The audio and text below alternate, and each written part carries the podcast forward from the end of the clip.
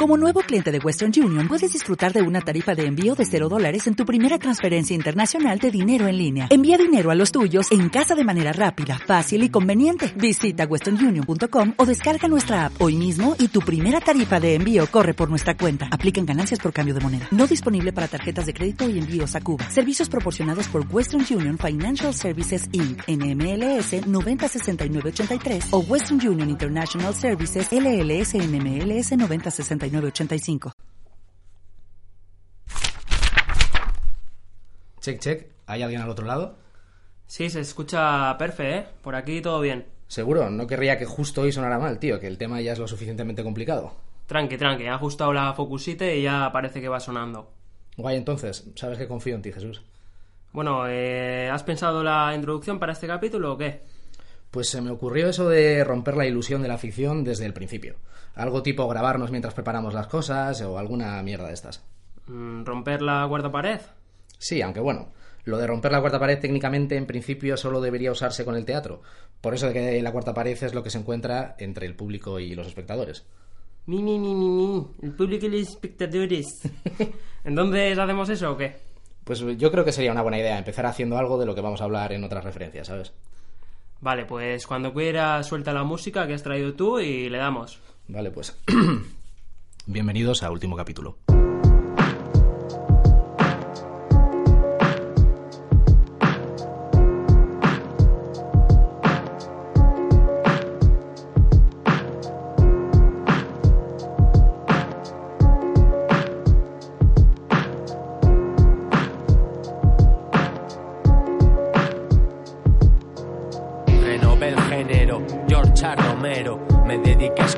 Amor con toda la peste aguero. Hoy huele a plástico, las joyas y los hierros. Yo el éxito del ignorante no lo quiero. En mi último cuaderno organizo mi entierro. Me salgo por la puerta de atrás, corto y cierro. Los patriarcas del lugar pactaron mi destierro. Y a pecho descubierto, predico en el desierto. Ya no tengo sueños porque estoy despierto. Cínico literal, quiero ser tu perro. ¿Para qué seguir regando un árbol que está muerto? ¿Para qué seguir bregando con esto? Dime el infinito, la irrelevancia de mis textos. Estoy sanando mi conciencia, quédate los restos. Están haciendo pseudociencia y te la estás comiendo. Yo estoy hincando los codos, fuera de contexto, fuera del tiesto, fuera de contexto, fuera de esto y lo otro, lejos del resto. Porque hay mierda a la que no me presto. No verás mi culo blanco dentro, fuera del tiesto, fuera de contexto, fuera de esto y lo otro, lejos del resto. Porque hay mierda a la que no me presto. No verás mi culo blanco dentro. Miro a través de los prismáticos y veo ruido.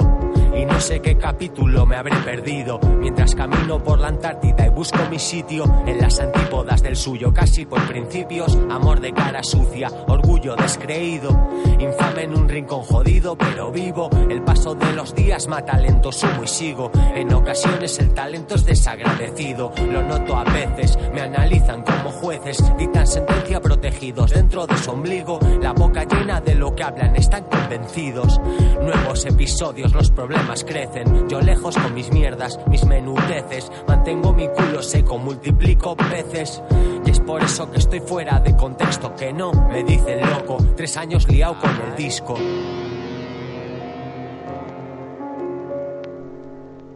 Bueno, eso que acaba de sonar es Elso Rodríguez, fuera de contexto, del disco El Factor Humano, que sacó hace Eso un par de es. años.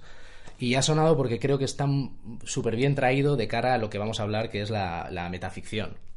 ¿Y por qué creo que está bien traído?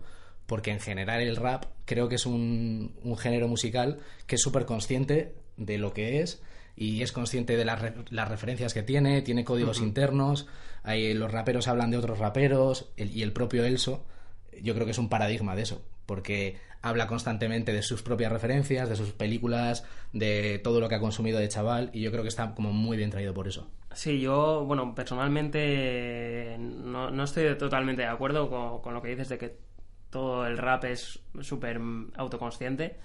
Pero en el caso de que Elso sí que lo veo claramente, lo veo como una especie de muñeca de matrioska que una dentro de otra y va cogiendo como referencias quizás de- del anterior disco o referencias incluso culturales o de películas. Bueno, simplemente el- la portada del factor humano Sí. es él creo que no sé leyendo algo o un TV o Yo- algo tiene así. la cara tapada. Sí, no tiene la si- cara tapada y todo el disco, todo lo demás son referencias culturales, los Goonies, Porky's, no sé qué. Claro, yo creo Y que es un poco eso, ¿no? la propia portada es da igual mi cara, porque mi cara son mis referencias. Sí, eh, sí el- se podría titular el disco del factor humano. Sí, Yo y mis referencias. Yo y mis referencias, o sea que... Bueno, al final ya te digo, el, el tema es metaficción, que es un poco raro de explicar qué es la metaficción. Cuando hablábamos de cómo íbamos a afrontar el podcast, decíamos, eh, pues lo vamos a titular Romper la cuarta pared, o lo vamos a titular Obras autoconscientes. Y yo creo que la metaficción es, es todo eso y más, ¿no? Son Sí. todas esas obras que son, son conscientes del medio eh, en el que están expresadas y son, por ejemplo, eh, el rap siendo consciente de que es rap, siendo consciente de que eh, es un movimiento social o, o el rap con contenido político que es consciente de lo que es. Y yo creo que no solo en la música, se puede ver en películas, se puede ver Deathpool con- constantemente, tanto en cómic como en películas, rompe la cuarta pared y habla al público, habla al espectador. Woody Allen eh, también lo hacía, o sea, hay O sea, muchísimas es- es un poco- referencias. yo creo que es un poco complejo de ver porque dicen meta referencias, algo meta, eh, que es algo, o sea, algo, o sea, una película, meta, una meta película sería una película que habla de una película Sí. o algo así, o un libro que habla de un libro, aunque no siempre es así, como dices tú, lo de romper la cuarta pared va un poco unido. Hmm. Y yo creo que es un poco en lo que primero que pensamos también. Sí, o sea, es la que, cuarta pared. es, que es, es- es difuso, o sea, al final creo que es el, el típico tema que es más fácil verlo cuando te lo muestran que Sí, pensar sobre ello. Y por eso he puesto, he intentado poner ya la primera canción que sea sobre eso, de Elso hablando del propio Elso que se siente fuera de contexto, o este tipo de ejemplos, Deathpool hablando en la cámara y rompiendo como esa pared que siempre ha existido entre espectador y, y público. ¿no? Exactamente, exactamente. Y nada, pues entonces ya hemos encaminado un poco de qué va a ir un- el tema, así Sí. que hemos defendido el rap, ¿sabes? Como género, Eh, exactamente, sobre todo el Sor Rodríguez, que, que es me lo, gusta mucho. lo mejor de la vida. Y ya nos ponemos a hablar de referencias, que es de lo que va este podcast. Exactamente. Y bueno, traigo las dos referencias que, que he traído. Eh, tienen que ver con paredes, no sé por qué. O sea, tienen mucho que ver y el tema de la pared lo, lo sacaré todavía en la siguiente referencia. Sí, bueno, antes, antes de empezar, eh, avisar de que posiblemente sea un podcast denso, porque Sí. o sea, es difícil hablar de esto sin Y- que y- caigamos en repetir varias veces las mismas ideas. Exactamente, y creo que incluso nosotros nos vamos a liar también en, Sí, en seguramente. hablar de las cosas porque incluso cuando estábamos pensando cómo íbamos a enfocarlo no lo teníamos muy claro casi hasta hace poco. Sí, porque yo con lo de la metaficción me pasa que es algo que me flipa. O sea, lo meta, lo peta, ¿sabes? Es lo que hay, ¿sabes? Sí, sí, sí. Y, pero hablar de ello me parece súper complicado. Pero complicado. cuando pasa, o eh, estoy leyendo un cómic y veo que el, el personaje del cómic me habla a mí, me flipa, ¿sabes? Pero digo, ¿cómo explico esto a alguien, ¿sabes? Claro. Sin, sin sonar o súper banal o súper eh, reduccionista, ¿sabes? No, quiero, no quiero caer en... La metaficción es que el personaje te hable. No es solo eso, ¿sabes? Y, y por eso, a ver qué traes, tío, con las referencias. Pues la primera referencia que traigo es Mr. Robot, eh, una serie, no sé de qué año es, creo que el 2015, creo. Tampoco estoy muy seguro, ¿eh? Yo- Se centra como en el año 2015. Eh, está creada por, bueno, la dirige Sam Smile, Bueno, idea. de que es. un tipo que no tiene mucha filmografía, no tiene mucha cosa. Creo que antes de Mr. Robot tiene una película que se llama Comet, que debe ser como de ciencia ficción, Bueno, no- así no hay idea. romántica. Y luego otra serie que se llama Homecoming, Eso sí lo he visto. que me gustó mucho, no sé, ¿tú, tú qué opinas? Eh, A mí me gustó. Hostia, de hecho me, me he confundido porque la que he visto es Homeland. No ah, vale. ¿Sabes? Digo, o, sea, te- o sea, he dado por hecho en plan Home algo. Ya, ya Ah, vale. No, esto es no, no eh, una, es una serie que la protagoniza Julia Roberts. Ah, hostia, entonces sí que es. eh, Que es una psiquiatra como... como... De Amazon, ¿no? ¿Puede ser? Sí, es de Amazon Prime.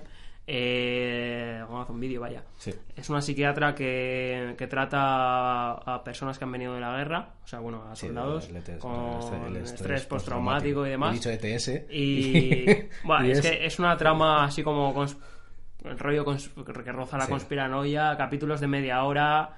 Y eh, lo que Sam Smile me parece que consigue también en Mr. Robot y en Homecoming es que cada capítulo te parezca único.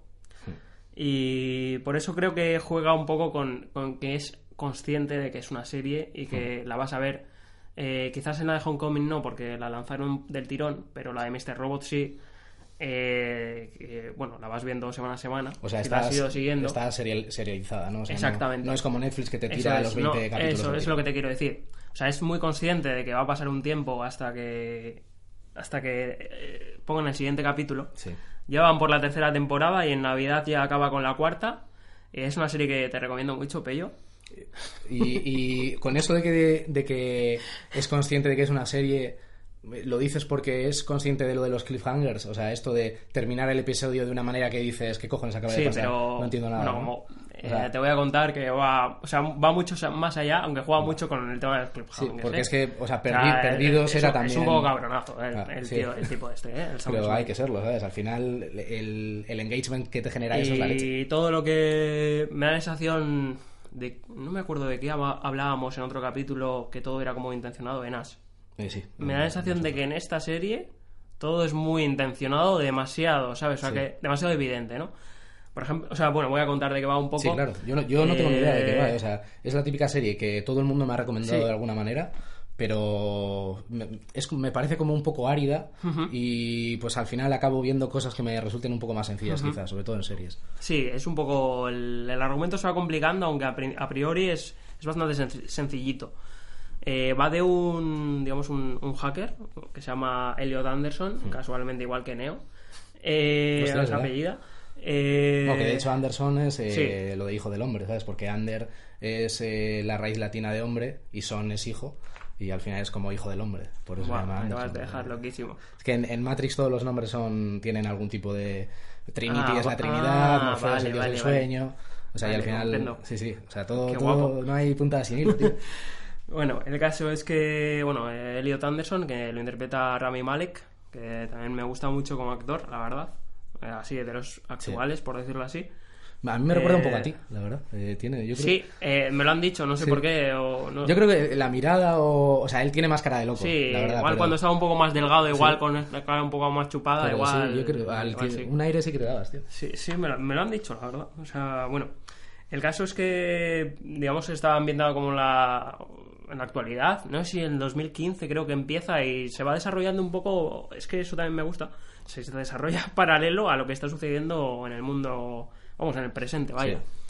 Eh, entonces, eh, este, este hacker, que, Sí. es, que es hacker de noche, de día trabaja en una empresa de ciberseguridad, creo, Sí. como, antivirus. Como cualquier su- superhéroe tiene una identidad de día y otra de noche, Y ¿no? exactamente. Y de día, digamos que protege eh, a, pues a, a grandes empresas de ciberataques.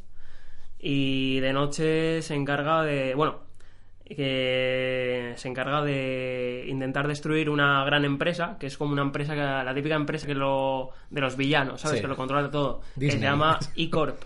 Hostia, que... Se llama E-Corp, Sí. pero en el mundo de los hackers lo llama Evil Corp.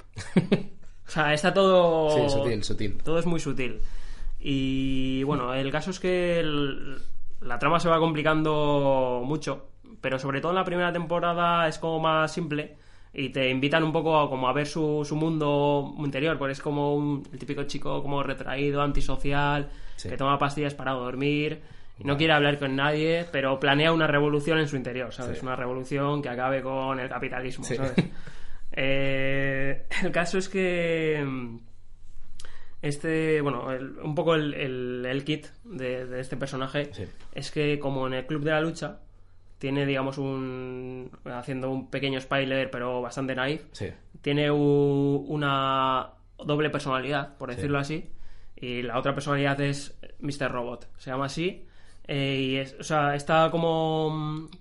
Es como una proyección de su padre, Sí. se cuenta que hay un pequeño trauma con su padre, tal, no sé qué, y su padre, que es Christian Slater, eh, es tío. Mr. Robot. Ah, que es como. Digamos que Elliot Anderson es la parte de Elliot como más. Sí, como más supongo que naif, inocente, eh, retraída, que no se atreve mucho a, a iniciar un conflicto. Hmm. Y digamos, utiliza a esta parte, que es Mr. Robot, que es él mismo. Sí. Eh, como la parte de que, que no le da miedo pegarte una hostia, Sí, o sea- que, se, que se enfrenta a la gente, es como em, El- Dr. Jekyll y Mr. Hyde, ¿no? En la teoría psicoanalítica es lo del super yo, ¿no? O sea, como el Mr. Robot sería como esa, esa parte que me supera o así, Eh, no, más bien como el ego, como Lego, vaya. como el ego. Y Elliot sería como el yo, y el super yo no, no, no habría porque no hay nadie. O sea, en el caso es que la serie va un poco de que ha perdido un poco el- la realidad. Sí. El- Ya, Entonces, si el personaje no es consciente de... Exacto. Bueno, el club- lo mismo que pasa en el Club de la Lucha, ¿no? Que al final cuestionas lo que estás viendo porque dices, esto es tan extraño que dudo que lo que veas sea la realidad, ¿no? Eh, entonces, eh, juega un poco el Sam Smile con, con todo esto de, de este desorden de personalidad que es un poco inventada. ¿Para, Sí. qué, para qué mentirnos? Sí. Eh, juega de tal modo que, como en el Club de la Lucha, eh, no sabes muy bien si, si estás viendo a Elliot, si estás viendo a Mr. Robot, quién está actuando. eh, y de hecho, bueno, eh, te- durante toda la serie hay una voz en off que te habla como un narrador, Sí. que es el propio Elliot Ah, vale. y continuamente, o sea, lo de la cuarta pared es continuo. Sí. O sea, hay y juega contigo, o sea, juega con el espectador como si fuese, eh, no sé si un observador, pero un observador bastante participativo. Por ejemplo, eh, está en una habitación y dice, eh, vaya, eh, ¿por qué pudo haber entrado en esta habitación Mr. Robot? Y es como que igual congela la imagen de la habitación unos segundos para que tú busques algo, ¿sabes? Sí, para que intentar Es buscar evidencias como sí, un detective. Es, es un poco hijo puta, la verdad. Y bueno, eh, además de la voz en off, eh, bueno, eh, que habla al espectador, que es un poco lo de la cuarta pared que veníamos hablando, también como utiliza mogollón de otros recursos para contar la, la misma historia, eh, que, o sea, súper inesperados y es muy difícil explicarlo, es más como de la forma. Sí. Por ejemplo, está hablando Elliot Sí. y en algún momento dado se, se quita la voz. O sea, Sí. se, se mutea la voz, Sí. empieza a escuchar como, como glitch, como, ch, ch, ch, Sí. como que el ordenador se está jodiendo Ya. Y... Claro, eso problematiza tu, Sí. tu posición de espectador, porque no sabes si, Sí, si y- pertenece a la propia serie o es y- un pero, error. pero el Elliot sigue hablando en, en la serie. Buah, qué chulo, tío. O sea, es que... es- O sea, Sí, son ideas super meta, sí, vaya. cre- juega mucho con, con el tema de la forma de los capítulos. Y de vez en cuando, yo que sé, igual mete alguna paranoia, tipo, no sé, en un capítulo en la segunda temporada que de repente al tío le dan una paliza, se queda en coma y ese capítulo es como una especie de capítulo tipo Friends, como de risas enlatadas, rollo Sí. de los 80. Sí, sí, sí. Como un sueño, ¿sabes? Ya, una sitcom Pero ahí se- súper se- rancia, ¿no? Se, se permite meter eso por- por- porque viene al caso, porque el mundo del personaje es un poco tío. loco, ¿sabes? Qué chulo. O sea, al final yo creo que es, muy inteligente que si estás narrando la caída a la locura de una persona, lo- la forma sea una forma muy loca de hacer las cosas. O sea, si, si esto estuviera contado de una forma lineal eh, súper estándar, se- sería mucho menos potente. O sea, lo guay de esto es que tanto el fondo y la forma se unan de una, ¿sabes? De una manera que sea... O sea, multiplica el impacto. Es como, ¿sabes? Eh, ¿Has visto American Psycho? Sí. Es como la última escena de American Psycho. Es la- es la que, leche que dices, no sé si esto ha ocurrido de verdad Ya. o, o era todo un sueño, ¿sabes? Sí. Y es- esa sensación constante. Qué guay. Como que te va descubriendo cosas de la trama, pero igual en la serie son evidentes eh, visualmente, pero... Pero... Yo no, no sabía Pero, que iba o sea, por ahí. pero igual el narrador te está diciendo que es todo lo contrario. Ya, yo no sabía que iba por ahí, creía que era mucho más procedimental en ese sentido, como que, que era más CSI en, en un mundo hacker, ¿sabes? No, O sea, no, no. eh, o sea, le da una, creo que una vuelta a todo. Eh, espera un momento. Igual. No, o sea, problemas técnicos. En el programa de- en el que rompemos la cuarta pared y hablamos de la metaficción, qué mejor que crasee el ordenador, ¿no? ¿Sabes? ya está. Y que piden actualización. o sea, hay glitches en la serie y también en, en este podcast. Ciertamente, ¿sabes? ciertamente. Y bueno, eh, no quería meterme mucho con el contenido porque se va como eh, complicando bastante según avanza. Pero me parece guay eh, que la trama vaya como paralela al mundo real. Hmm. Y yo qué sé, por ejemplo, eh, Trump. Uf. Hablan de Trump como si, o sea, bueno, dentro de luego de la... Evil President, o sea, ¿sabes sí, cómo? sí.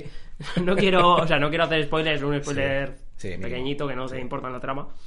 Pero digamos que en un momento dado surge como un- unos, unos hackers que ayudan a Elliot Sí. a cambio también de, Ya, de de un interés del tipo que sea. Hmm. eh, que es un grupo de hackers chino que se llama Dark Army como el ejército oscuro y y dentro del ejército oscuro tienen una conversación que dice como que tienen a alguien trabajando en Estados Unidos en la Sí. tele como no sé como tipo buena fuente algo sí, así sí, pero un- alguien más ya, famoso Un late night de... eso es eso es alguien que puede manejar un poco Jimmy la- Fallon, las mentes ¿sabes? de la gente Jimmy ¿sabes? Fallon o alguno de estos. Y ¿sabes? le dicen los del Dark Army, oye, eh, este tío, el Trump este que sale en la tele, hazle presidente. sí, sí, y eh. es como loquísimo, ¿sabes? Claro, en realidad es lo que pasa, o sea, el, el movimiento de Trump eh, llegando a la presidencia se explica sobre todo a raíz de del tema de la posverdad, las fake news, todo el impacto que ha tenido el tema de las fake news en Facebook. Claro, tú bus- o sea, buscabas eh, Trump y te salían 25 noticias de los mexicanos malos que vienen a matar a- y Sí, violar a sí, nuestras mujeres. y el Qué 90% casualidad, son ¿sabes? memes, ¿sabes? Y- y, había mucho, eh, jo, yo lo sé porque en el mundo de los videojuegos, el mismo que creó las gafas de realidad virtual, las. Oculus, eh, se descubrió que era el mayor, eh, o sea, era como el benefactor económico, el inversor económico de un tema hacker. O sea, él pagaba a hackers para que de alguna manera manipular, manipularan el algoritmo de, de Internet o, no sé, o de Google para que dependiendo de qué búsquedas hicieras, te, te resaltaran ese tipo de Vaya, noticias.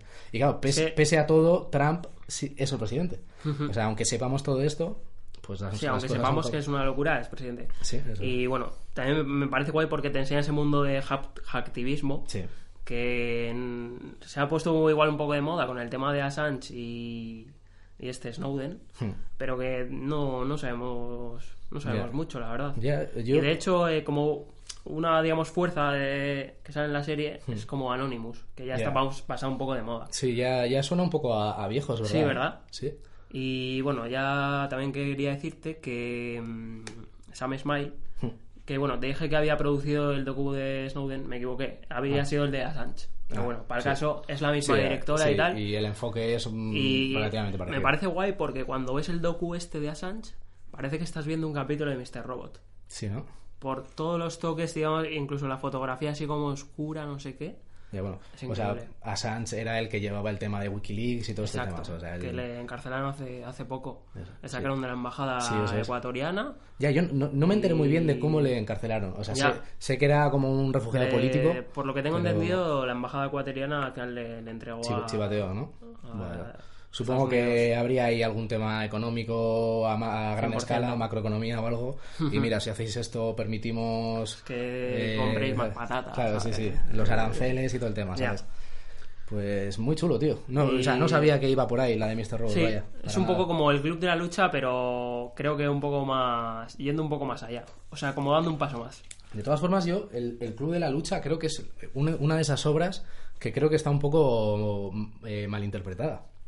Porque, porque ese mensaje nihilista, eh, o sea, cre- creo que se interpreta desde un, un prisma ni- nihilista y, y creo que la película tiene ahí como una disonancia rara, porque no es nihilismo, al final él desde el nihilismo lo que crea es otro sistema, Sí, un hecho- sistema político nihilista, pero que no es nihilista, porque el, Yo- el nihilismo presupone la desaparición de esas fuerzas políticas, o sea, lo- lo- es como una mentira, él, él crea un sistema político desde la mentira, ¿sabes? Pero un sistema político al fin y al cabo. Yo más que nihilista lo veo así como algo más como movido a la acción, ¿no? Como... Sí, como rupturista, quizá, o así. Sí, algo así, como destruccionista incluso, Sí, ¿sabes? sí, puede ser. Algo así. Pero vaya, que es, es la típica película que eh, a mí me flipa, ¿eh? o sea, me gusta mucho, a nivel formal me encanta, pero, pero sí, me gustaría volver a verla porque la vi hace un par de años y, y la, la problematicé un poco más, ¿sabes? Y yo no sé si estará vieja, ¿sabes? La película. Ya, yo pf, hace mogollón, yo creo que ya, pf, no sé, hace muchos años que la vi y, y lo típico, guau, esta es mi peli favorita, guau. Fincher, puto amo, no sé qué. Pero no sé, me gustaría verla ahora un poco para ver qué perspectiva tengo, porque, no sé, es la video película que te flipa de adolescente, pero Ya. no sé cómo habrá envejecido. Claro, Fincher, no olvidemos que es el que hizo Blood, Sex and Robots. Ya. Y, y no, y no salió muy bien parada Ya. en el primer podcast. Así que, y- y, 100%. eso, me gusta que sea hija de su tiempo también la serie. O sea, que, que puedas ver refle- reflejado de alguna manera la realidad social Sí, de hecho, en eh, cada temporada. En este, digamos que se, a partir de la primera temporada eh, estás viendo lo que ocurre después del...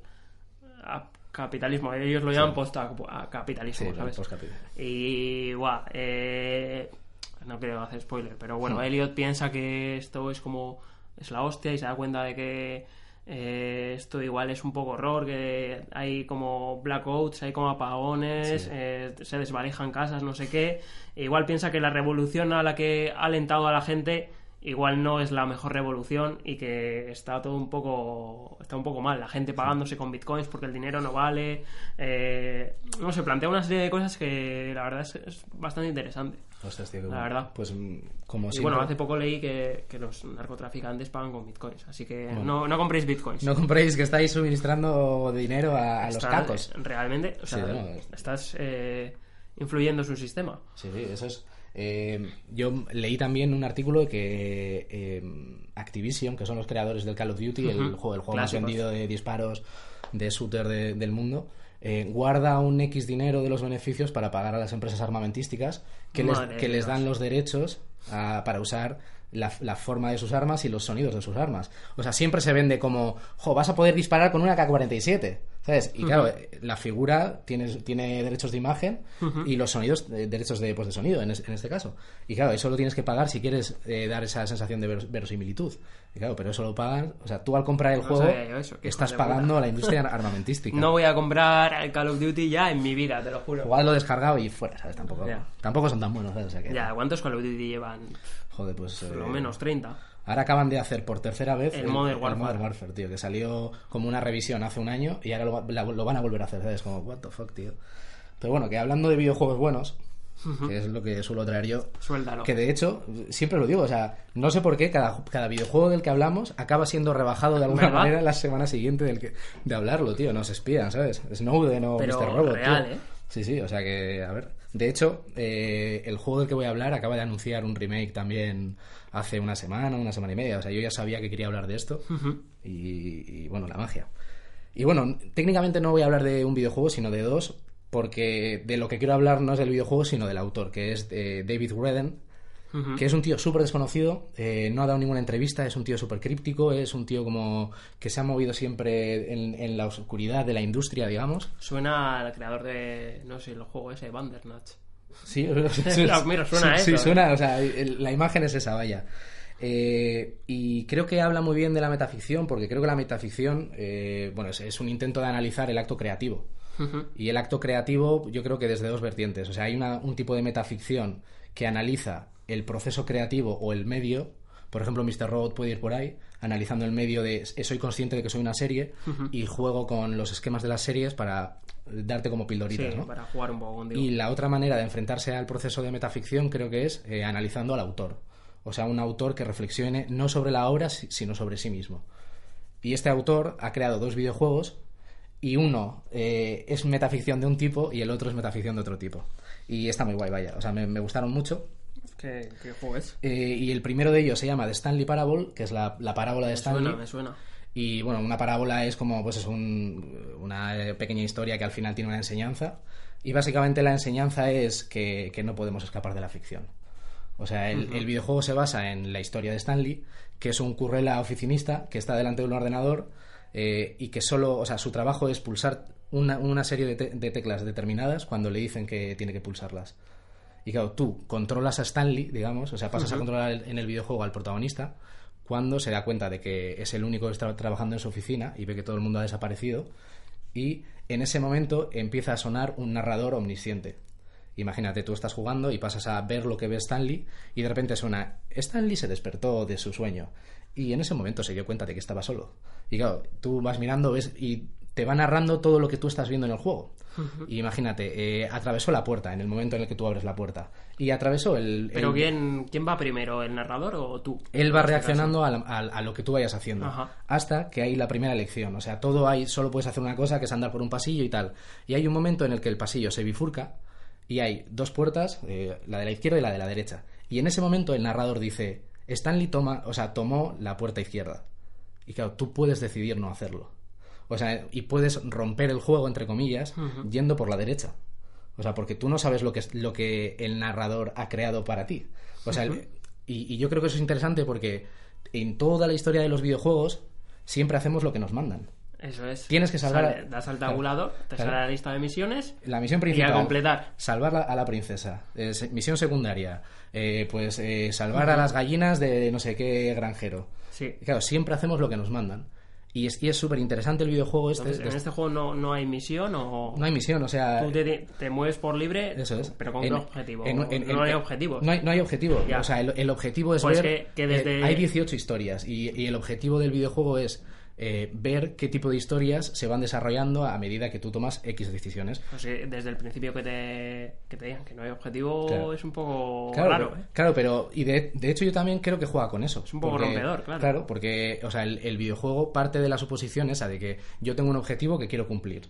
Claro, pero tú estás pagando un videojuego que es muy barato, no, no llega a los 3 euros ahora mismo en Steam. Pero claro, no, no tienes un objetivo. O sea, el objetivo es ver qué pasa. A ver, a ver si qué, qué pasa si en vez de ir por la izquierda voy por la derecha. Y claro, el, el narrador se enfada contigo y el narrador empieza, eh, no es por ahí, eh, no vayas por ahí, te he dicho que vayas por la izquierda. Y si sigues, te va medio insultando, ¿sabes? Como, eh, nunca debiste despertar, ¿sabes? Te tenías que haber quedado trabajando para siempre, cosas así. Y en cambio, si vas por la izquierda y le haces caso, y esto es el, el único spoiler que voy a hacer del juego, si tú sigues eh, todas las indicaciones que te da el narrador, ves el único final feliz del juego.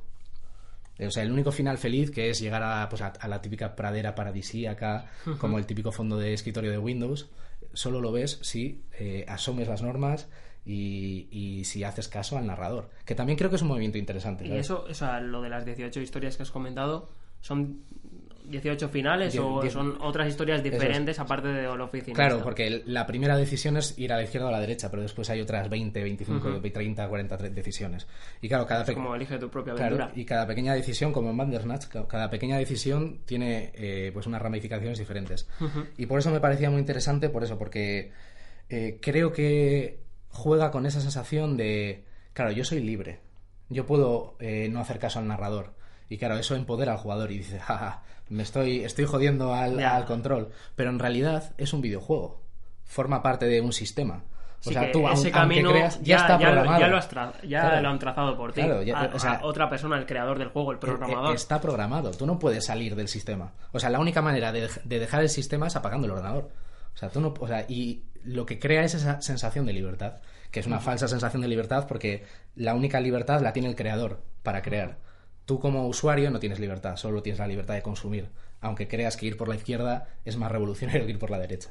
O sea, y, y creo que esa disonancia es súper inteligente porque yo hasta ese momento no la había visto. Después de eso sí que hay gente que ha jugado mucho con este tipo de historias de en Bandersnatch mismo, dependiendo de qué tipo de elección tomes, rompes el episodio, ¿sabes? Y ves como las bambalinas del, del escenario o, que te hablan desde Netflix. no Eso sé es. qué.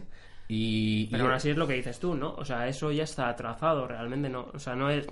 Tú no entras en una historia nueva, esa historia está ya contada. Claro, o Simplemente sea, la estás te leyendo. precede, la o sea, sí, sí, o sea, lo, lo único que estás haciendo es eh, leer código de texto, o sea, digamos, o sea, código de informático, o sea, es- es- eres parte del sistema y lo único que puedes hacer es eh, pertenecer de, la- de una manera aparentemente libre, o sea, no, no, puedes, no podemos aspirar a más.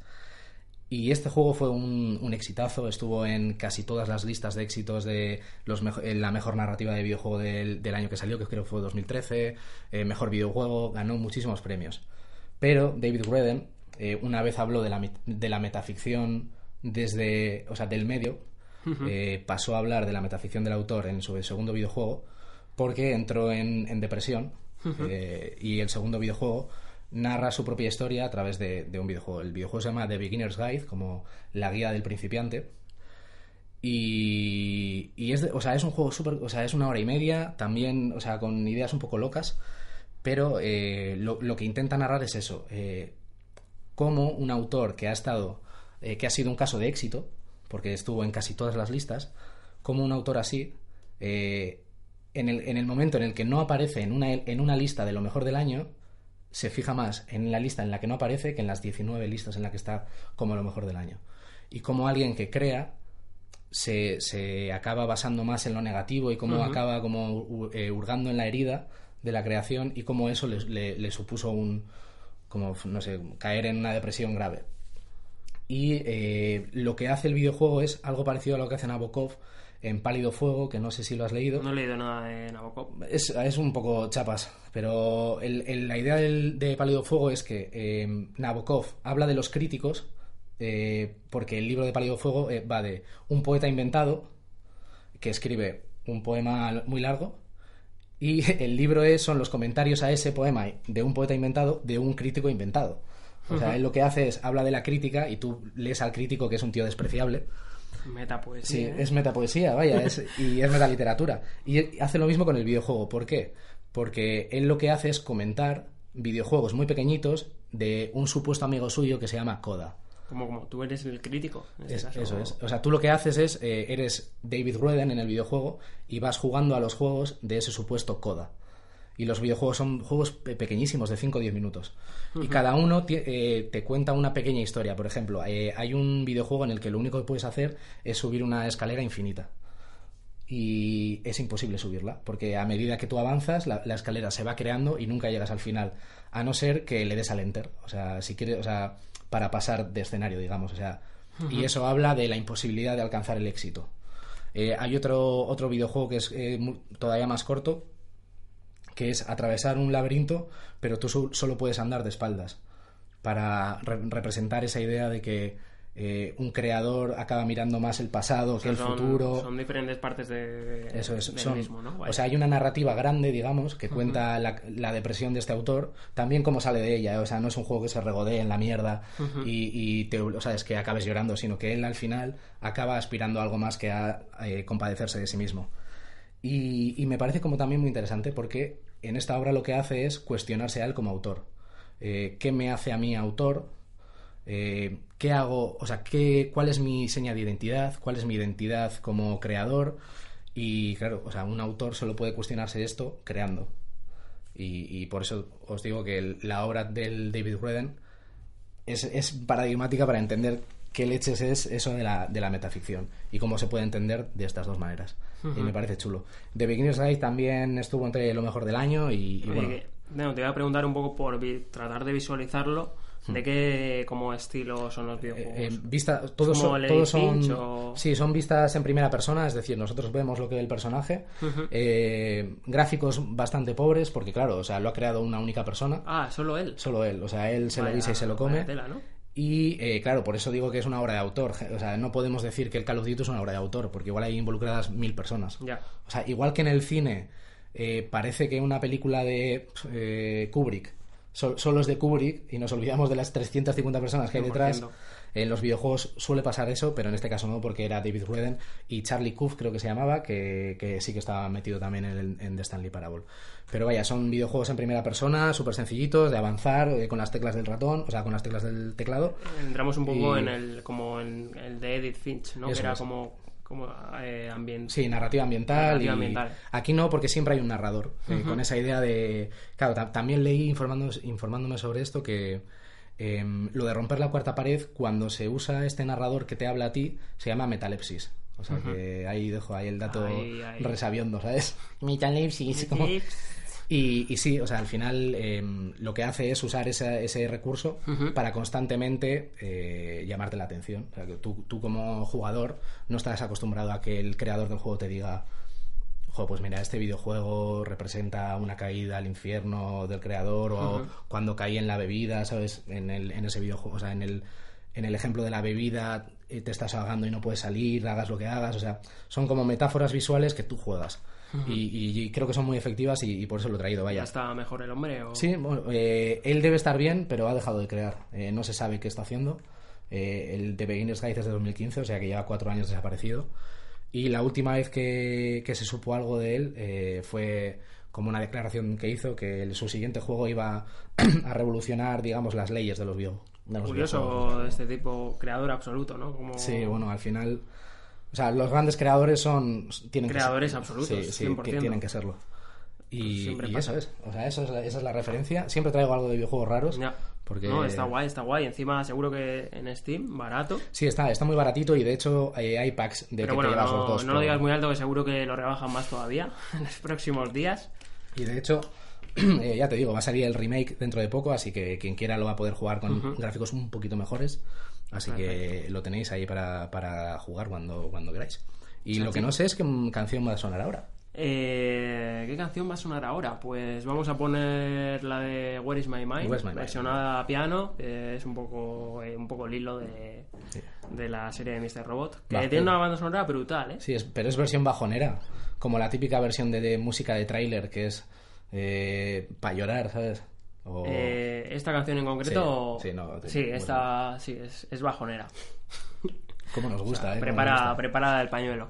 Preparado ahí. Va.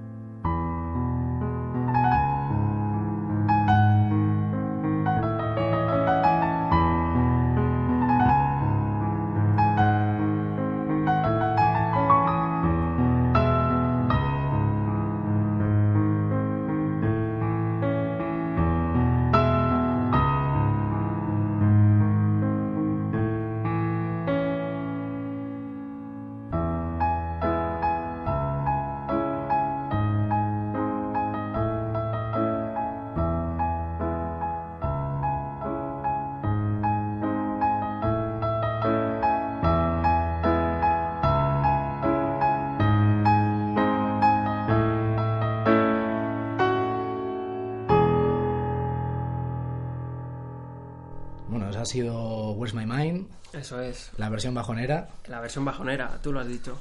Y para levantar un poco esto, pues eh, nos vamos a poner a hablar de lo que le gusta a los jóvenes. ¿Qué les gusta? Porque... eh, ¿El fornite? El fornite, ¿sabes? las cosas dinámicas y, y todo esto.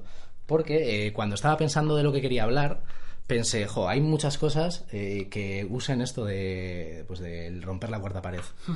Eh, Deathpool, pensé en La Casa de Hojas, que es un libro que básicamente es metaficción, es increíble ese libro, que es un libro en el que la forma es súper importante. Pensé, ya te digo, en Woody Allen, en los Monty Python, Borges, en. Borges. Eh, pero, eh, no sé, me parecía como que era repetir los discursos que ya teníamos un poco pensados, ¿no? No quería volver a reincidir en romper la cuarta pared.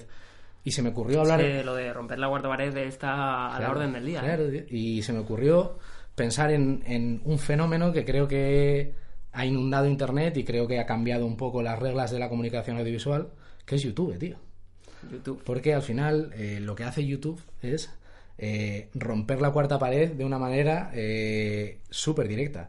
Eh, hemos pasado de una época en la que la información audiovisual la, la adquiríamos siempre de una manera, digamos, eh, mediada, y en este caso, aunque hay una mediación, siempre la hay, los youtubers parece que nos hablan directamente a nosotros. O sea, no sé, Exactamente. y son conscientes de que no solo son conscientes de que son un producto, porque al final ellos lo que, lo que han hecho, las identidades grandes de YouTube, lo que han hecho es eh, convertirse en un producto a través de los vídeos. O sea, parece que lo importante de un youtuber no es X eh, vídeo, no es este vídeo o el otro, sino su misma figura de youtuber. O sea, Sí, es como que bueno, los grandes, los pequeños y los medianos, me da la sensación como que repiten la- los mismos códigos, una manera de hablar, Sí. cortar el vídeo todo el rato Todo el para rato. que no haya ningún tipo de muletilla. Claro, ningún tipo de silencio. O sea, parece que el, el Eh. silencio es una cosa prohibida en YouTube. Tú te, te ves cualquier vídeo del Rubius y en los momentos en los que respira hay como un, Claro. un corte de medio segundo para que ese respirar no, No es como nosotros con el podcast, que Claro. aquí se graba todo, cuando tienes la boca pastosa, cuando También, no, ¿sabes? cuando dices en plan, cuando dices eh, Jurado, y vaya. cuando dices gilipollas. Y, y me parece un, un ejemplo súper bueno de cómo eh, pues ese tipo de personas han tomado autoconciencia de su propio personaje. Es decir, o sea, yo cuando veo em, a, yo qué sé, eh, a Jorge Javier Vázquez presentando el Sálvame, bueno, es que ju- justo Jorge Javier sí que es consciente de su personaje, pero Pedro Piqueras presentando las- las- los informativos es un canal, es un medio, él no es consciente, él, él es un androide, o sea, podría ser... De hecho, o sea, Es- es un que mecanismo, ¿sabes? que hace que yo creo que está grabando eh, ya yo creo que ya los informativos de Telecinco en su casa, Sí, y- en, un, en un plato de su casa. Y hay como un, o sea, y es- hay una cámara hay un grabando títere, y- ¿sabes? Por dentro que y- controla y ya Pedro está. Es como Stanley, ¿sabes? Claro. Da la tecla y se va Y de su curro, ¿sabes? Tú haz como que mueves la boca, ¿sabes? Y nosotros doblamos, ¿sabes? Y en cambio los, los youtubers han, han adquirido la conciencia no solo de que son autores y de que son protagonistas de su propio canal, no así los vídeos, que pareciera eso, sino que encima son conscientes del propio YouTube. O sea, los youtubers hablan de YouTube, que es, es, es un, un fenómeno que es rarísimo y que es la metaficción. O sea, Meta YouTube, en Claro. este caso como JP Claro. Rojo eso es. hablando de YouTube, De YouTube, de, de- cuánto se cobra en YouTube. Claro, o de me han desmonetizado este vídeo porque digo palabrotas, o porque duran menos de 10 minutos no puedo cobrar esto, o porque YouTube ahora eh, me censura X vídeos. O sea, me, me parece como muy paradigmático que sean conscientes de que están siendo, eh, pues, eh, están en una determinada plataforma. es como... No sé cómo decirlo, pero utilizados. Claro. o- Eh, René Magritte cuando eh, hace el, el cuadro este de esto no es una pipa. ¿Sabes? No sé si has visto, o sea, dibuja una pipa y No pone esto no es una pipa, coño, ¿sabes? Obviamente es una pipa, pero claro, es consciente de que está en un medio y no es una pipa real, es la representación de una pipa. Pues lo mismo, o sea, los youtubers han adquirido conciencia de su propio medio y generan contenido que lo único que hace es perpetuar su eh, entidad youtuber. su vida en YouTube. Claro, o sea, yo, yo no creo que eh, los grandes youtubers que ven por los chavales, de hecho tenía unos datos preparados, el periódico de mayor tirada nacional es El Mundo, tiene eh, un millón cien mil eh, unidades eh, leídas o tiradas, digamos, eh, cada día. Un millón, Cada día. un millón cien mil. Madre El, el Rubius tiene 35 millones de suscriptores y el vídeo que menos visualizaciones tiene de su canal son 12 millones. O sea, pa- para que tengamos en cuenta el tipo de público o la cantidad de público que aglutinan este tipo de personajes. Eh, Willy Rex, que es otro eh, youtuber que lo que hace es grabarse mientras, mientras juega, eh, sube tres vídeos al día que ven una media de 2 millones. Tres de- vídeos al día, ¿eh? que ven una media de 2 millones de personas. 2 millones de personas. O sea, tú, eh, no, No, sé. pero en todo el mundo. En todo el mundo, en todo el mundo. es España. Pero uno de los grandes eventos musicales de la historia es el concierto de Live Aid de, de Queen. Eh, que de hecho en Bohemian Rhapsody se ve como ese concierto casi íntegro, es una locura de montaje. Y es uno de los grandes eventos musicales de la historia. Lo vieron 72.000 personas. Solo. Solo. Eh, entre comillas. Entre o sea, comillas. Es muchísima gente porque están metidas en un único... eh, eh, Claro, y en ese momento no había y claro, y, y- y es el mayor uno de los mayores eventos musicales de la historia junto con Woodstock o, o otro tipo de eventos. Para que seamos conscientes, 72.000 eh, visualizaciones de un vídeo se consideran pocas. Ya. Para casi cualquier... O sea, para nosotros en el podcast serían un par de ellas. serían mil veces más de las que tenemos, ¿no? Pero, pero me parece que, que eso habla... O sea, los datos, los fríos datos, hablan muy bien del tipo de impacto que genera este tipo de gente. Genera un impacto, vamos, o sea que es, es continuo y todos Claro. los días, todo el rato. Están, o sea, constantemente. Yo soy súper consumidor de YouTube, ¿eh? O sea, yo también, o yo sea, veo. a ver, y yo- no solo música, ¿eh? No solo videoclips, porque al final eh, yo al principio empecé a consumir Yo cualquier YouTube. mierda. Porque eh, los, los grupos que me gustaban subían los videoclips ahí y yo flipaba, ¿sabes? Lo que no veía en la tele, lo veía en YouTube y flipaba. Pero al final, los mismos creadores de YouTube se hicieron autoconscientes y generaron como esta, esta especie de comunicación que es el videoblog, que te cuentan a, a- a ti. Y de hecho te cuentan a ti porque te, te miran a cámara. O sea, ellos a ti. a- en el mirar a cámara te miran a ti. O sea, y no miran La cuarta pared ya, Claro. ya no existe. Claro. Y, y yo creo que lo que enseña YouTube es que existe de alguna manera, tío. Yo creo que no podemos escapar a, a la ficción. creo que eh, aparentemente no existe la cuarta pared, parece que me hablan a mí, pero en realidad eh, están en un medio, o sea, es de hecho eh, cuando alguien se abre eh, algo en YouTube es abrirse un canal, un canal de comunicación. O sea, es- lo que abres es una vía para comunicarte conmigo y una vía siempre es mediada. O sea, eh, na- nadie Bueno, se es graba que, 24 horas. Claro, decimos lo de romper la cuarta pared cuando habla al espectador, pero... O sea, ¿en qué se diferencia hablar al espectador de hacer una narración en, Sí, en primera persona a alguien, ¿sabes? ya. O sea, O yo, sea, yo creo, o sea, no sé- creo que la diferencia, o sea, O sea, no, pero claro, esta, eh, esta gente no hace preguntas al espectador. Claro, el espectador que parte toma en Yo- los comentarios. Yo, yo creo que, en los ya, comentarios. yo creo que hay dos interacciones eh, definitivas para entender que siempre hay una cuarta pared. Primero, la relación es asimétrica. Es una relación parasocial. O sea, yo conozco al youtuber, pero el youtuber no me conoce a mí. O sea, eso ya es una relación mediada. Ya rom- o sea, existe una pared. Pero encima, creo que existe eh, cierta intención autoral en todos los vídeos, sean, sea mayor o, o menor. ¿eh? O sea, no todos los vídeos aspiran a ser el ciudadano Kane de los, de los vídeos. Pero siempre hay una mediación, que es la intención del autor con las expectativas del público. Y creo que eso nunca va a desaparecer en ningún medio de comunicación, tampoco en YouTube. Y creo que hemos ampliado el espectro. Con YouTube lo que vemos son las bambalinas, eh, vemos los entresijos de las cosas, pero seguimos viendo una realidad mediada. Porque son vídeos que están cortados, en los que no existe el silencio, no son reales, no son. O sea, parecen veraces, Bueno, aunque pero no, es- no es la realidad. Supongo que sí lo sabrá. Tampoco soy un consumidor de. Digamos, no sé cómo llamarlo, el deep, el deep Sí, YouTube. O sea, no soy con- consumidor de videobloggers como tal, no sé, me interesa concretamente que si el perfil de Sensacine. Sí. eh, bueno, hace poco me suscribí a un canal que se llama Surreal Entertainment, Oh, no lo conozco. que son vídeos eh, como surrealistas, cantan canciones, no sé. Es, es una Ya, locura. humor- humor absurdo, quizá, Humor ¿no? Mm. absurdo, me, hace, me hizo mucha gracia y me suscribí. Y, Y, y, o sea, yo te- tengo aquí una serie de canales que, Suéltalo. que apunté porque creo que también eh, hay que dignificar de alguna manera YouTube. YouTube, eh, para la gente de determinada edad, yo no sé a, a partir de qué edad, se ve como un medio súper, no sé, como puchi, ¿sabes? Como que es de gente que, que es imbécil, de chavales que no saben lo que hacen, y, que, y- y 100%. creo que, que hay canales muy buenos Claro. y creo que hay que reivindicarlos. y Eh, encima hay canales de todo. sí. Realmente, O o sea- es que no. Yo no nunca diría que YouTube es de, no sé, de frikis o whatever. Porque hay de todo. O sea. Claro. todo lo que quieras encontrar lo hay. O sea, ¿Quieres hay- aullidos de perros? Lo hay. Lo hay, ¿Quieres gilipolleces? Lo hay. El, Eh, el segu- el tercer canal más, más eh, seguido eh, en España es un canal para niños pequeños. O sea, lo que hacen son animaciones súper simples para que los niños no aburran a la gente en los restaurantes Ah, llorando y les ponen la tablet, les ponen el canal de YouTube y a tirar. Pero vaya, que a nivel de, de lo que yo sigo en YouTube, por ejemplo, eh, de reflexión de videojuegos, Dayo, que es el primo de Jaime Altozano, que también es un tío que habla de música súper bien.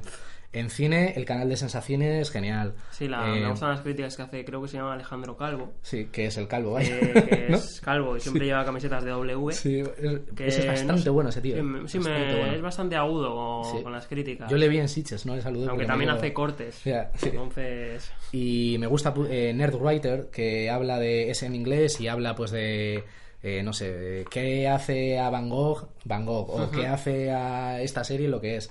Eh, pues también hay gente como Every Frame a Painting, que analiza películas de una manera súper sutil. Tiene un vídeo que me encanta de cómo defiende el cine de Jackie Chan, que es increíble, ¿sabes? Ajá. Y hay muchas cosas. Eh, Better Than Food Reviews, que analiza libros. eh, Eh, incluso por esa línea de. Bueno, el cine, pero sin Mm. comentarlo. El vídeo ensayista este que se llama Cogonada. sí. Que tiene. Creo, creo que tiene los vídeos en YouTube. Sí, Bueno, los he visto o- yo. o en Vimeo, claro, ¿no? los he visto en Vimeo. Sí, pero ahora- cre- creo, ahora yo pero- creo que están resubidos de alguna manera, porque a mí me Sí, pero también. El de sea, Malik, ¿no? El de Malik, Kubrick, eh, me parecen vídeos buenísimos, que es puro montaje Claro. de otras películas, pero me Sí. flipa.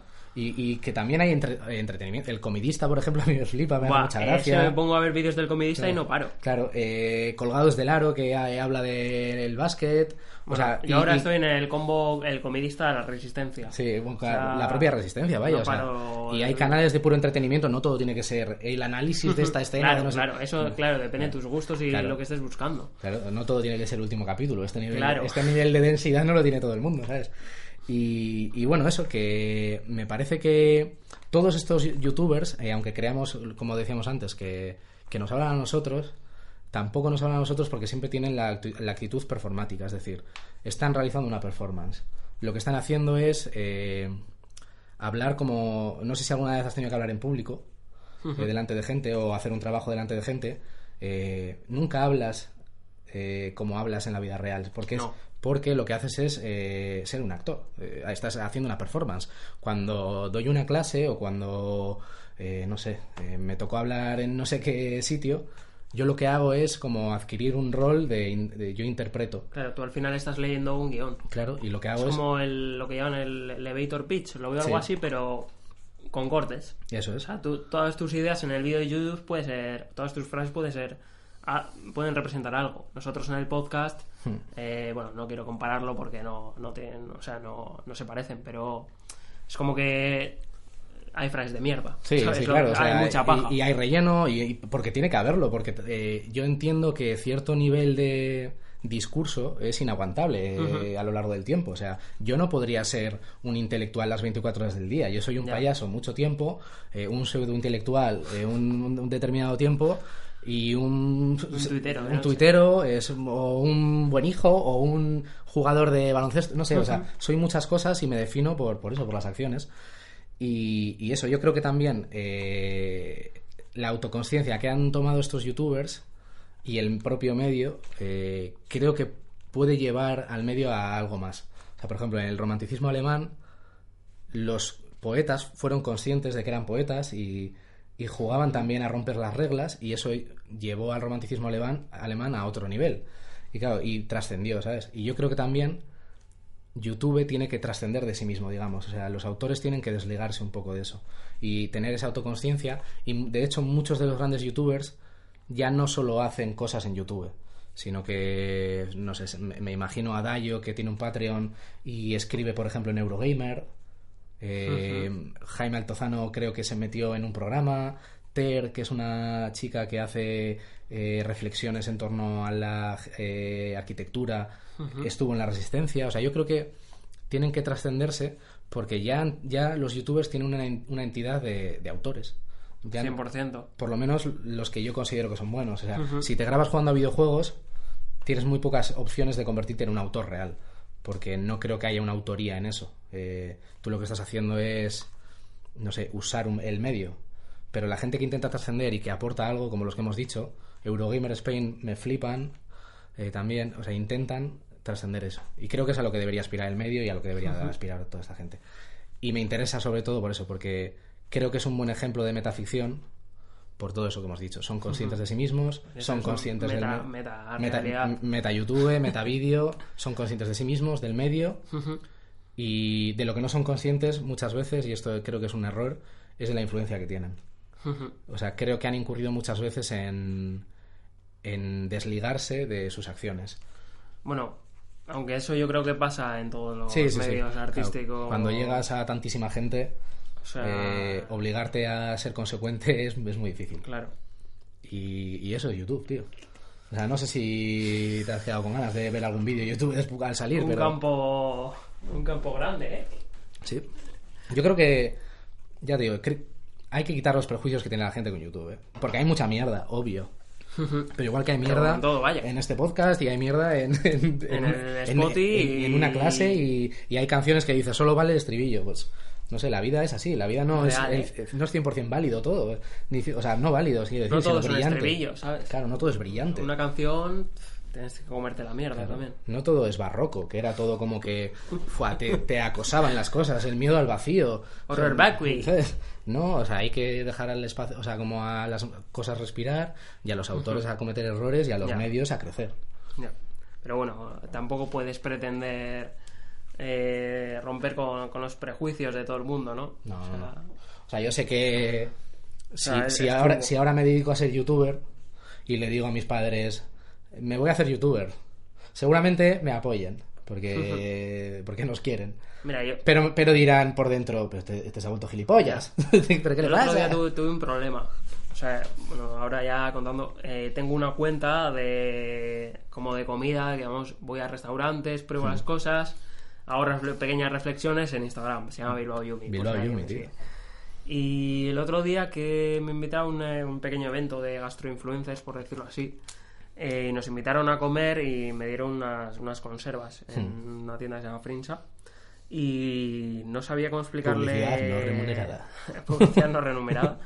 No sabía cómo explicarle a mi padre que, Que no habías pagado por eso. ¿sabes? que no había pagado por eso, que me lo habían regalado porque soy una especie de influencer que tampoco Sí. sé cómo explicarle, Ya, o que tengo una cuenta en Instagram.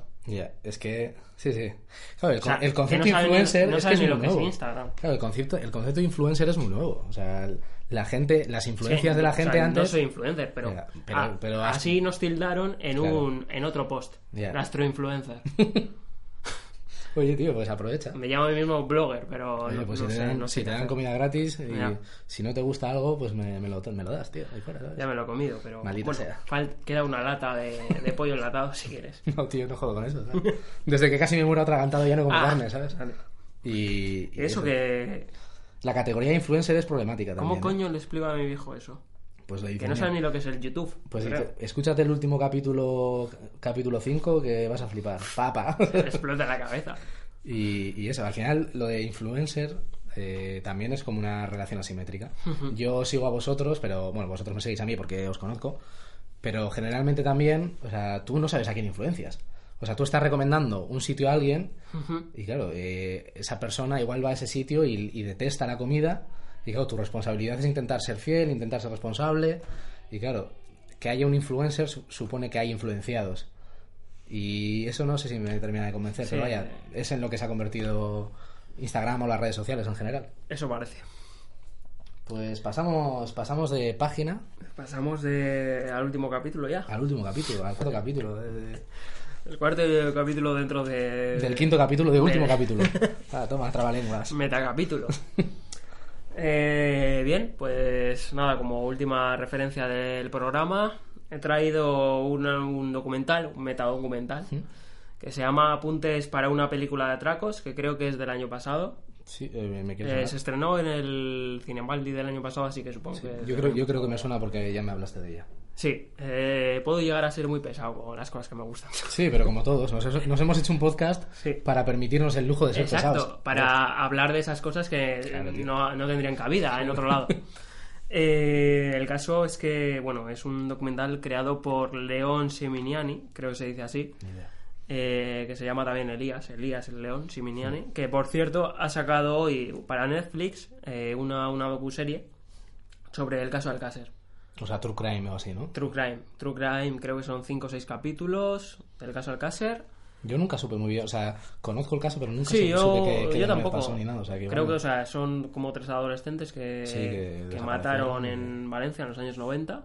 Pues igual me fumo. El, el- digamos, el, el kit de- del caso es que se, se, se mediatizó mogollón. Sí. Fue, fue, vamos, el, el primer caso en España de crimen que masivo, digamos. masivo, rollo Mikey Murderer, ¿sabes? Sí, sí, Algo sí. así, pero en los 90 Ya, con los programas del corazón hablando de ello, o sea, todo muy loco.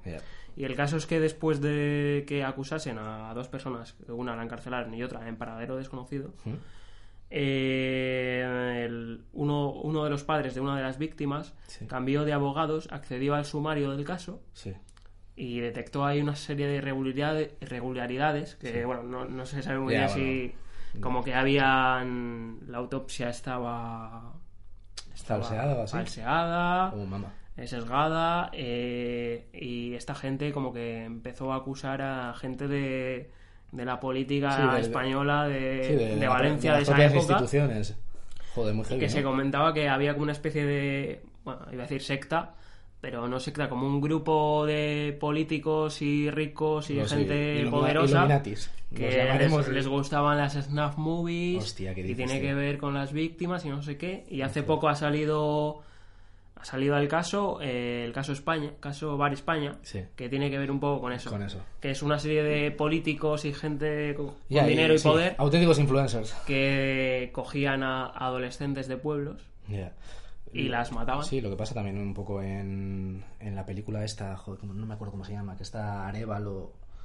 Ah, no me acuerdo cómo se llama.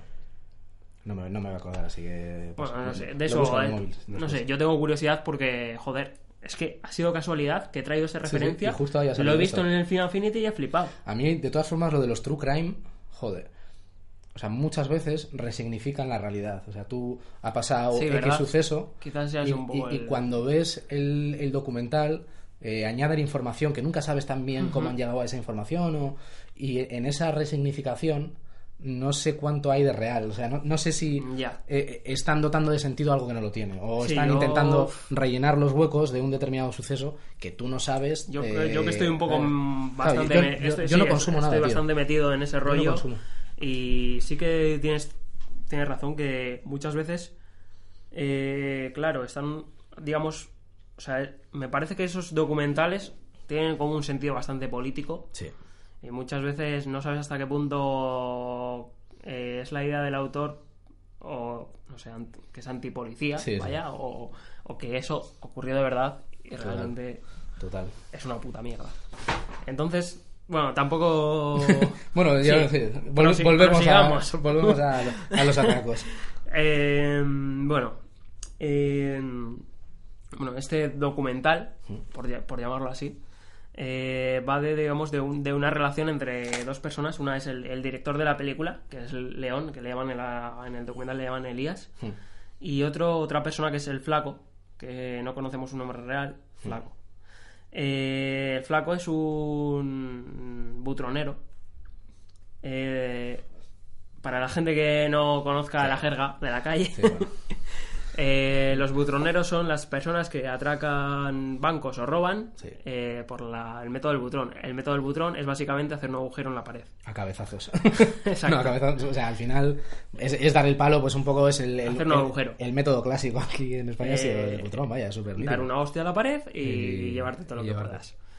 Eh, el caso es que el, el documental va de el- Elías, el director de, de este- documental o película, no sé ya cómo llamarlo, quiere hacer una película sobre atracos. Sí. Dice que su sueño es hacer una película sobre atracos. De hecho, la, la película empieza, está guay, como con fotos de... No, mm, perdón, eh, vídeos como de archivo de películas viejas, mm, tipo negra, de novela negra, Sí. cine negro, Sí. como de atracos, tal, no sé qué. Y entonces dice, joder, eh, ve el caso este de un butronero que le meten en la cárcel, y dice, voy a entrevistarle y coger como Ya. apuntes, es un un poco la película, Ya, para hacer después una eh, peli, para después hacer una película. El caso es que esa película no la, no la vamos a ver. Jamás. esa, Porque no película, existe. esa película no existe. Y lo que estamos viendo es la relación entre el director y el flaco. Hmm. Eh, y, y es curioso porque está rodada en cinco años Sí. porque el tío está en la cárcel, no sé qué, y es un poco como desde que echa una carta al buzón hasta que le contesta al otro, igual pasa media hora de documental, ¿sabes? Sí. Y, eh, no- o sea, y la cámara se sitúa como incluso, o sea, él, o sea, el, el- el director de la película, hablando con su pareja, no sé qué, no sé cómo me va a contestar, no sé qué. Entonces, eh, es todo tan como modesto, y incluso la forma de presentarlo, Sí. eh, a veces con cámaras En eh, esta. eh, cámara en mano, a veces con una GoPro, a veces con una cámara Sí, con profesional. lo, con lo que tienen a mano, vaya. Sí, tampoco. que eh, me pasa como que no sabes muy bien si lo que estás viendo es realidad o estás viendo ficción. Ya, yo te iba a Sí, preguntar si era un sí. caso real o, Claro, o eh, si, si no lo sé, ya, juegan no lo con sé. eso, ¿no? Es que, es, Es que, es que no ve. cu- cuando, está, cuando estabas hablando de ello me recuerda a un libro de eh, Emmanuel Carrer que se llama El adversario, que va de... Pues, que, Sí, creo lo- que lo leí, lo leí. eh, que básicamente es eh, la relación que estableció Emmanuel Carrer como autor con un asesino eh, y claro, cómo eso le va cambiando y su relación a lo largo del tiempo. Y claro, Exacto. Pero claro, en, en Emmanuel Carrer el caso era real Claro. y claro, el impacto que te genera el libro es porque es real. Claro, aquí si, si encima juegan con la ficción de, claro, es que esto no, no sabemos si realmente es un butronero real o es todo Sí, un juego eh, o el, es el tema del butronero metacine. es bastante real. En el adversario me parece que como que cuenta más un poco más la vida de mm, Sí, de- del asesino. de- En- sí, del adversario. En este caso es como que el, el punto de vista va más allá y te cuenta igual la vida del butronero, Hmm. pero te cuenta la vida del tío este del director Elías. Está con su mujer, su mujer está embarazada, se están, están en la cama así como diciendo, jo, pero es que no sé, voy a ir a la cárcel a visitarle y es que tengo un poco de miedo, no sé qué. y claro, ¿ese miedo es real o no? Pero yo supongo que sí, porque yo también tendría un poco de coraje Claro, sí. al ir a visitar a alguien Pero que está en la cárcel. Igual están jugando con eso, igual están Claro. jugando para crear un impacto en el espectador. Pues Exacto. Y eso, eso me flipa Qué porque no sa- eso, no, no sabes si es real. Yo supongo que es real, pero. Claro, es el, es el, que te digo. el boyhood de los documentales Sí. de atracos. Y luego también tiene otra cosilla que es como que mm, utiliza como en- a- hablando un poco con- ya con, mis- con lo de Mr. Robot Hmm. es que utiliza como muchas formas diferentes para contarte una historia Sí. o sea hay un momento que digamos el butronero flaco está contando cómo atracaron un banco Sí. y y o sea, y sale como un plano, te sale enseña un dibujo, Sí. luego la cámara pasa a que van a hacer un experimento y se van a meter por la alcantarilla para ver cómo por dónde iban, ¿sabes? Como que eh, juega como con diferentes formas, eh, recursos, por decirlo así, cineastas o no sé, Sí, sí. eh, para contarte lo mismo, ¿sabes? Y eso me flipa. Y bueno, ya por Claro, o sea, al al final es lo, es lo que decíamos también con Mr. Robot. Los recursos cinematográficos tienen que servir para contar algo. O sea, si el descenso a la locura de Elliot se cuenta a través de movidas muy locas. Y claro, también supongo que esto necesitará de eh, veracidad. Igual Paranormal Activity es, es mentira lo que te cuenta, pero tiene apariencia de verdad. Y claro, eh, eh, eh, hay una tensión ahí. O sea, tú sabes que es mentira, pero tiene apariencia de verdad. Y claro, Exactamente. O sea, yo en creo este caso puede pasar eso aquí igual también, es, ¿no? es como eso, pero al revés. O sea, es parece verdad, Hmm. pero igual tiene algo de mentira. Pero eso no lo sabemos. Sí, o de exageración, o igual. eh, Sí, es que puede ser mil Bueno, cosas. un poco por entrar en la historia de- Sí, claro. del flaco, que también estuve leyendo un libro que tiene suyo, que es curioso. Es que es curioso, porque en el libro, que se llama Esa maldita pared, eh, también aparece reflejado en la película. o sea, Hace promo de su libro, no, este libro. o sea, es como que mm, en el libro hablan de la película, del documental, Sí. y en el documental sale él hablando con el editor del libro y diciendo que, que, que quiere, o sea, bueno, al principio sale diciendo... parece una jugada maestra, parece algo tipo Bartual. de, Es muy loco. Voy a usar los medios a mi, a mi favor. Y Pero dicho así, parece como un ejercicio de, de marketing. casi, Claro, pero está como nar- o narrado, o tú lo ves de una forma que parece tan modesta que simplemente han puesto la cámara ahí como para contarte eso, Sí, sí, porque es un documental al fin y al porque es un documental, como que es un retrato de algo verídico, pero pero tú no sabes que ese libro existe. O sea, ese libro podría no existir, Claro, claro. pero sin embargo existe. Eh, es, un, es un poco paranoia, la verdad. O sea, no sabía cómo explicarlo. De hecho, Sí. cuando. O sea, sabía, sé que es un metadocumental porque lo, Claro. lo referencia como metadocumental, pero no sabía muy bien cómo explicarlo. Ya, eh, yo- me acuerdo que creo que en Sitges eh, vio mi hermano uno eh, que era la historia, o sea, era un metadocumental sobre una asesino en serie. Pero claro, el asesino en serie era el protagonista de una película, o sea, era como súper meta y abiertamente mentira. O sea, eh, tú, tú reconocías todo lo que veías como mentira y era un, meta, un metadocumental que jugaba con los clichés del cine de terror para contarte la historia de un pobre asesino en serie que no encuentra víctimas, que pobre es que mi trauma porque mi madre me abandonó, no sé qué, y es gracioso porque tú sabes que es mentira.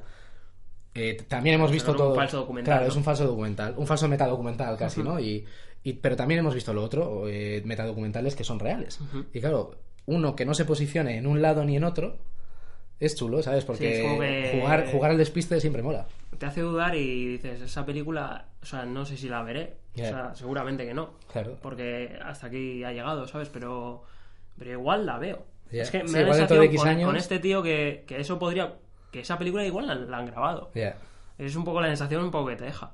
Y bueno, por entrar un poco en la historia de- del flaco, que es bastante interesante y llamativa, eh, en el libro cuenta un poco la, la historia que tiene con su padre, una relación con su padre, que es casi todo el libro, casi el 75% del libro habla de su padre, que también fue buitronero y se metía en las alcantarillas eh, buscando un hueco que, que conectase con el sótano de un banco, hacían un agujero, se metían por el sótano del banco, retenían a los, a los al personal Sí, a los y atracaban el banco y se iban por las alcantarillas.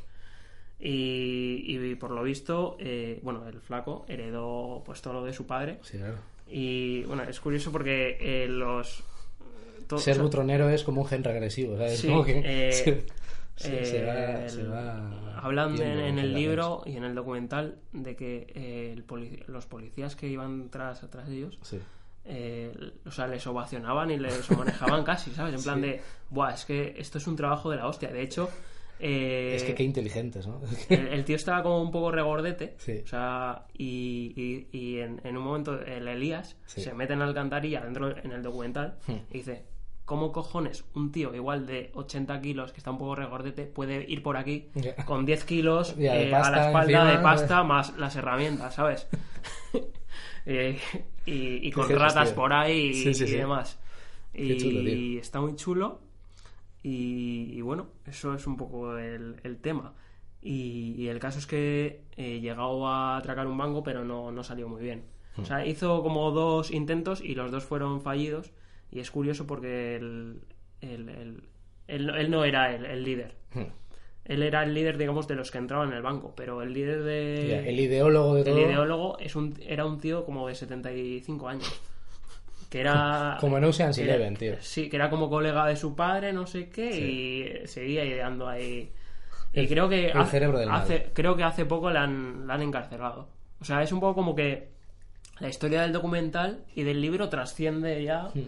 Las barreras, porque como es un suceso real, pues sigue, ¿no? Pues como el caso de Pablo Ibar. Sí, Saca claro. Nacho Carretero el libro ese de En el corredor de la muerte y un mes después eh, es, a el caso. juicio, ¿sabes? Claro. Y se, se- al final volvió a salir condenado, ¿no? Eh, sí. O- Es que no sé en qué punto estuvo porque Eh, hace poco- tú seguiste el caso sí, y eh, ha- había presiones de mafias metidas, Sí, como, presión policial. como el, el libro me impactó bastante y empecé a, como a indagar, me, me- la verdad es que me tocó.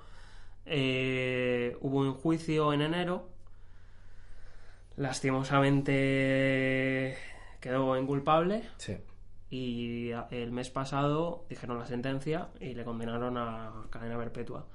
Pero le podían haber condenado a a, pena de muerte. a pena de muerte.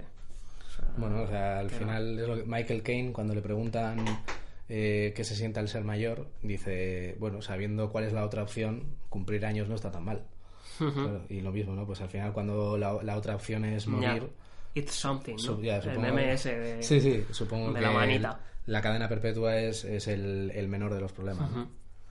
Pero bueno, una pena. Ya. Eh, ¿Cómo vamos de tiempo, Pello? Pues ya vamos poniendo igual la canción. Sí. Que ha quedado densito y si, Vale. si nos vamos de tiempo, la gente no nos escucha. Vale. Bueno, yo me gustaría agradecer a toda esa gente que el, el podcast pasado nos quejamos de no nos mandan mensajes de propuestas y esta, bueno, esta, este Sí, tiempo, ha estas, habido- ha estas habido dos, tres feedback, semanas, ¿verdad? jo, mucha gente nos ha escrito, eh, pues, eh, conocidos recomendándonos que hablemos de cine y aventuras, El eh, horror cósmico. el horror cósmico, mu- muchísimas cosas interesantes, eh, cuentos infantiles resignificados también. Joder, me- yo estoy súper contento. Y de hecho, en algún momento hablaremos de eso. No sabemos de qué hablaremos el próximo Sí. programa, pero saber que tenemos ahí una serie de. Unos pequeños fieles. Sí, tío, eso siempre se agradece. Así 100%. que vamos poniendo entonces la, Eh, la sí, canción. bueno, quería comentar una pequeña anécdota. Eh, bueno, la canción que vamos a poner se llama La Pared, de un cantante flamenco RIP, está muerto, que se llama Bambino. Es una canción súper guapa. Mm, no la había, o sea, la había escuchado dentro del documental, pero así como un trocito. Y hasta ahora no lo, había escuchado del todo. Y nada, quería decir, eh, claro, en- dentro del libro eh, hablan como que su, su padre andaba escuchando como siempre a Bambino, tal, no sé qué, esta canción. Y hace un símil, o sea, el libro está un poco mal escrito. Hmm. Porque es un tío que no ha escrito en Sí, su no, vida, no tal, no sé escritor. qué. No tiene ni siquiera una estructura el libro así, tiene dos partes que son están un poco raras. Hmm. Y pero hay un símil que hace que me tocó bastante y que es que cuenta un poco que han escuchado esta canción tal no sé qué y en el momento que muere su padre dice el tipo este como que narra dice eh, no no creí que, que lo que sucedía era real hasta que la arena cayó sobre el ataúd y dice ahora sí que me separaba esa maldita pared Sí. y es y lo de la pared va un poco en la línea de no solo la pared del ataúd, sino la pared eh, de Sí. atracar el banco, Claro, o la sea, pared de la alcantarilla. Y la cuarta pared. Y ya, eso es. Sí. Eso es. Ya en la línea de todo, rompiendo la cuarta pared. Ahí va. Ahí va. Hasta la próxima. Agur.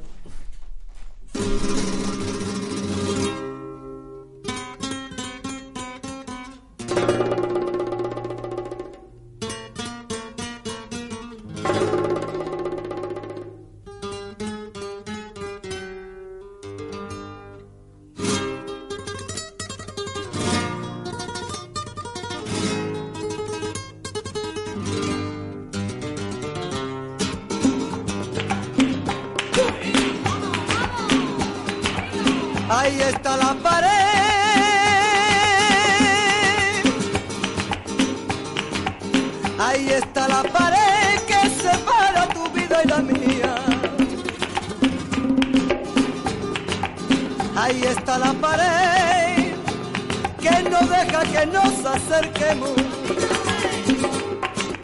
Esa maldita pared, yo la voy y yo la voy a romper cualquier día.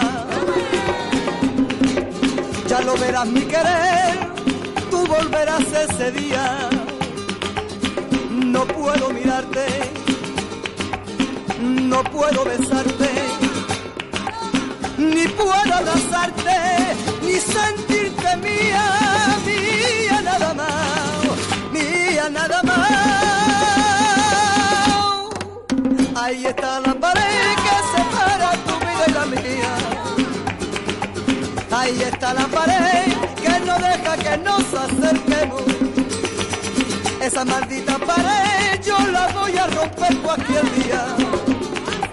Ya lo verás mi querer, que tú volverás ese día. Yo no puedo mirarte, no puedo besarte, ni puedo abrazarte, ni sentirte mía, mía nada más, mía nada más. Esa maldita pared y yo la voy a romper cualquier día, para que no pueda más interrumpir nuestra vida. No puedo mirarte, no puedo besarte,